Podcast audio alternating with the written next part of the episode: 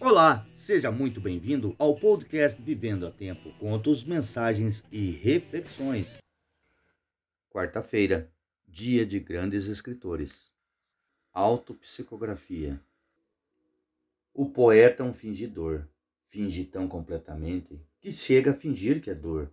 A dor que deveras sente, e os que leem o que escreve, na dor lida sentem bem. Não as duas que ele teve, mas só a que eles não têm. E assim nas calhas de roda gira, a entreter a razão, esse comboio de corda que se chama coração. Autor Fernando Pessoa. Ajude o podcast Vivendo a Tempo a crescer, deixando o seu comentário.